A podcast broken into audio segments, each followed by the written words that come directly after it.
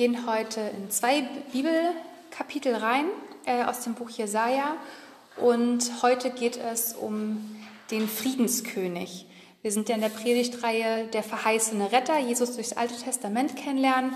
Und heute geht es also um den Friedenskönig, der in Jesaja vorhergesagt wird. Ähm, ein kurzer Überblick über das Buch Jesaja. Jesaja wird zu den großen Propheten ähm, gezählt. Letzte Woche haben wir uns ja mit Malachi be äh, beschäftigt, der zu den kleinen Propheten gehört. Und Jesaja ist ja schon ein recht großes Buch in der Bibel. Und ähm, genau, weil einfach es einfach zahlreiche Verheißungen enthält für das Volk Israel und aber auch viele ähm, prophetische Aussagen über den kommenden Messias. Jesaja wirkte in der Zeit des geteilten Reiches Israels und Juda, also ne, Nordreich Israel und Südreich Juda, was praktisch nach der Herrschaft Salomos eben geteilt wurde. Und er wirkte in einer außerordentlich schwierigen politischen Situation. Da kommen wir nachher noch drauf. Und dementsprechend beschäftigt sich dieses Buch, seine Prophetien, seine Gedanken ähm, da mit den Themen Zerstörung, Zerstreuung, aber auch Wiederherstellung und Heilung des Volkes Israel. Ähm, das Buch behandelt so im Kern drei Hauptthemen. Einmal diesen Restgedanken, wie wir es mal nennen. Diese Vorstellung, dass nur ein kleiner Teil des Volkes das Gericht Gottes überleben wird oder von Jahwe übrig gelassen wird. Und dabei kann man eben ein bisschen streiten darüber, ob diese Ansicht jetzt negativ gemacht, gemeint ist, sozusagen nur ein Rest des großen Volkes bleibt übrig, oder als Heilsansage zu verstehen ist dass aus diesem Rest, der eben übrig bleibt, wieder ein rehabilitiertes, ein ganzes Volk Israel wird.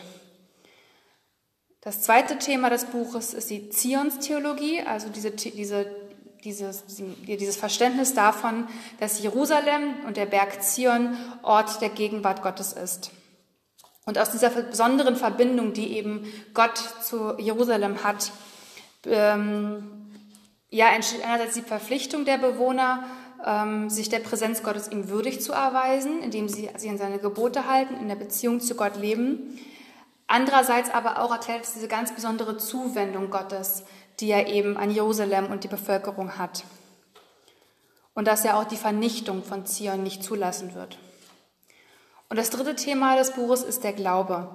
Und dabei wird Glaube nicht so verstanden, wie wir es heute vielleicht sehen. Glaube an etwas, Glaube, dass etwas ähm, existiert, sondern Glaube in dem Kontext heißt ein unbedingtes Vertrauen des Einzelnen und des ganzen Volkes auf die Heilsmacht Gottes und eben auch dementsprechendes Verhalten. Das sind so diese drei Kernthemen, die im Buch vorkommen und alles drei so ein bisschen davon ähm, werden wir heute auch in unseren Texten sehen.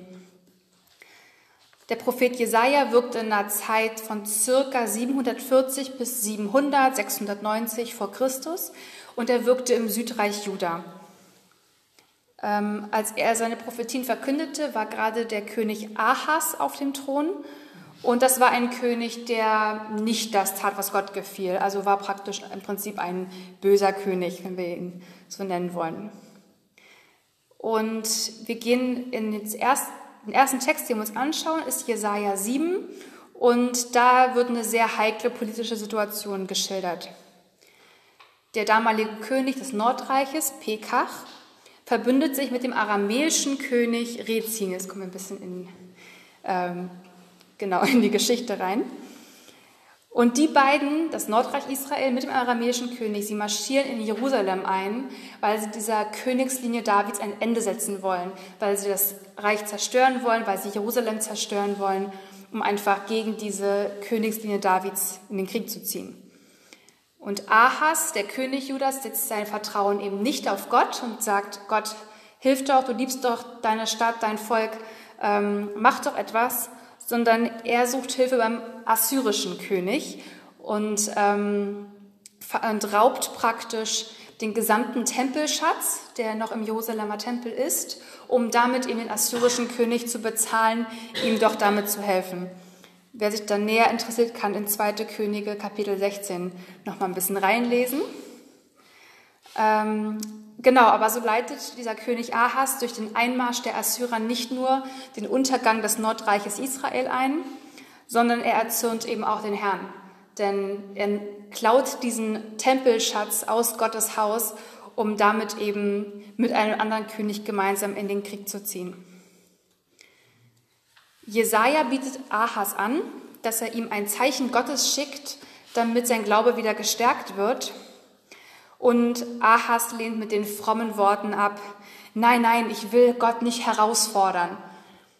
Gott sieht natürlich, dass das eben nicht ernst gemeint war. Er sieht praktisch die falsche Absicht des Königs dahinter und sagt, ich gebe dir trotzdem ein Zeichen. Und darauf sprach Jesaja, höre doch, Haus David, ist es euch nicht genug, dass ihr Menschen ermüdet?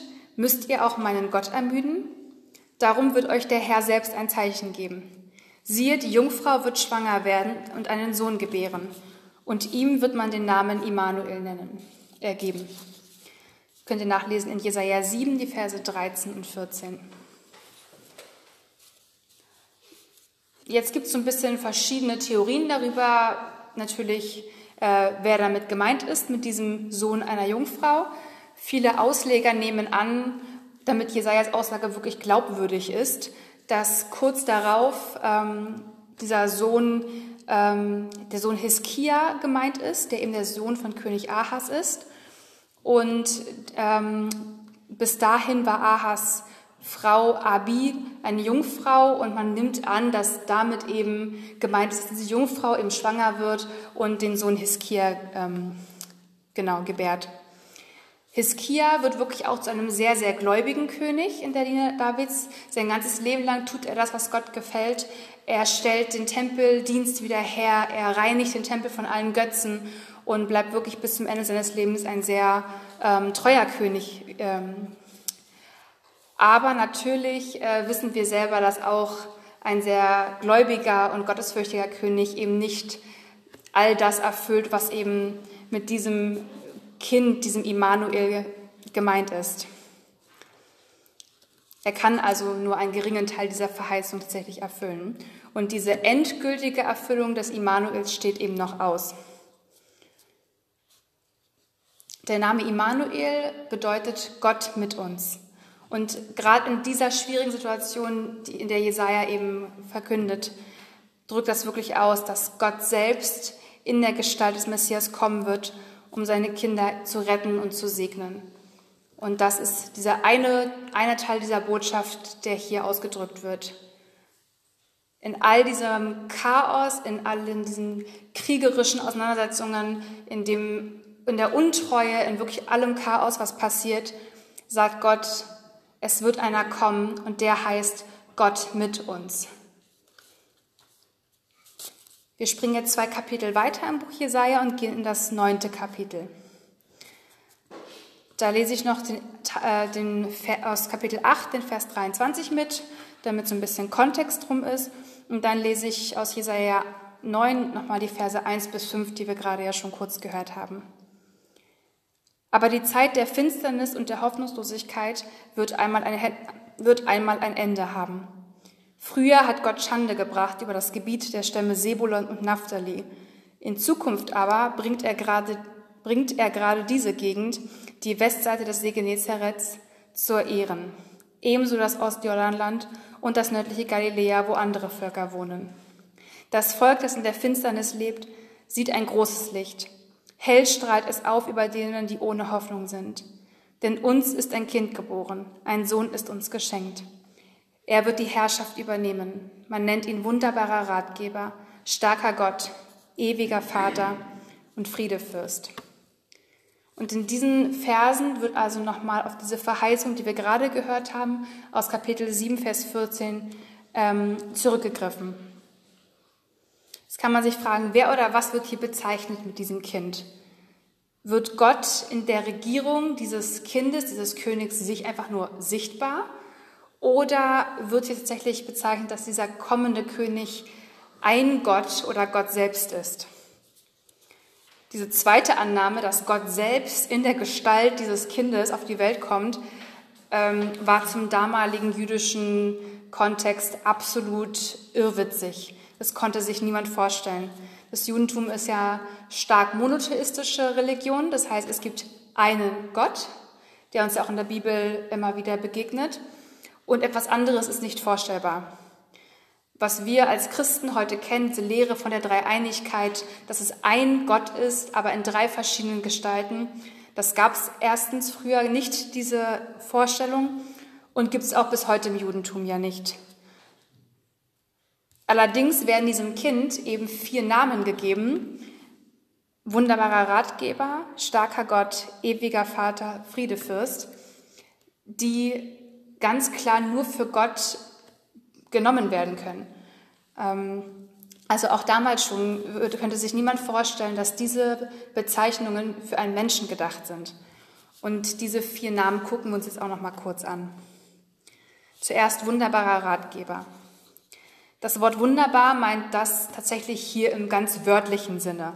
Man kann es auch mit übernatürlich übersetzen. Und das Wort wird ganz typischerweise wirklich für Gottes Wunderwerke, für Gottes mächtige Worte benutzt. Und diese Bezeichnung steht eben auch nur Gott zu, der der Einzige ist, der Wundertaten planen und durchführen kann und der auch als einziger vollkommene Weisheit besitzt und damit auch der einzig wahre Ratgeber ist. Wunderbarer Ratgeber drückt einfach aus, dass er alles kann, nichts ist zu kompliziert oder nichts ist zu schwierig für ihn. Das zweite, ewiger Vater. Eine Bezeichnung, die ebenfalls nur für Gott verwendet wird.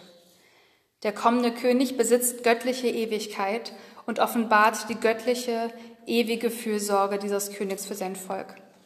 Für Israel, also für das Volk Gottes, für die Nachkommen, wird Gott immer wie ein Vater sein. Und an dieser Rolle wird sich eben auch nichts ändern. Das dritte ist starker Gott.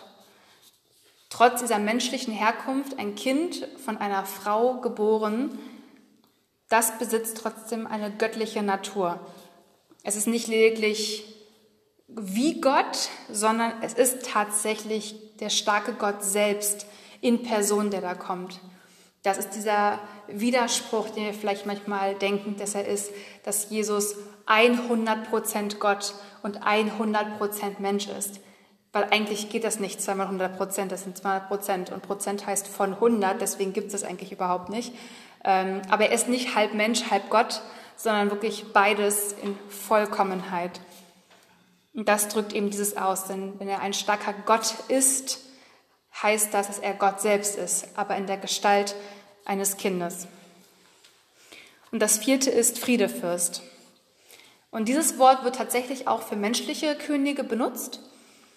Allerdings bezeichnet hier der Frieden nicht einfach die Abwesenheit von Krieg, also ein König, der ein friedvolles Land regiert, sondern meint auch Sicherheit und Segen. Und das kann tatsächlich nur von Gott selbst wiederkommen. Und die Herrschaft des Messias bringt eben Gottes Friede auf die Erde. Und das kann er auch nicht als Mensch von sich heraus tun, sondern muss eben diese göttliche Natur in sich haben. Der Messias wird also als Kind geboren und ist die leibhaftige gute Nachricht Gottes für sein Volk. Und das ist das, was Jesaja hier ausdrückt. In diesem ganzen Chaos kommt jemand, der heißt, Gott mit, ist mit uns. Und er ist das Licht in dieser Hoffnungslosigkeit, was wir im neuen Vers 1 gelesen haben. Das Volk, das in der Finsternis wandelt, hat ein großes Licht gesehen. Es bleibt nicht immer im Dunkeln, es, gibt, es ist nicht immer hoffnungslos, sondern Hoffnung wird kommen. Und indem diese vier Namen hier aufgelistet werden, die eben Attribute sind, die nur Gott zustehen, drückt es wirklich aus, dass dieser Messias eine wahrhaftig göttliche und wahrhaft menschliche Natur hat und zeigt, dass er wirklich der einzige Emanuel ist, Gott mit uns.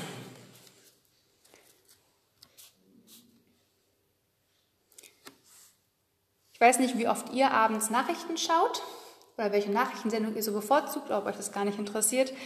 Ähm, aber ich glaube, wenn wir einfach nur einmal am Tag Nachrichten schauen oder mal die Zeiten durchblättern, dann reicht das schon aus, um zu sehen, wie viel Unfriede aktuell in der Welt herrscht.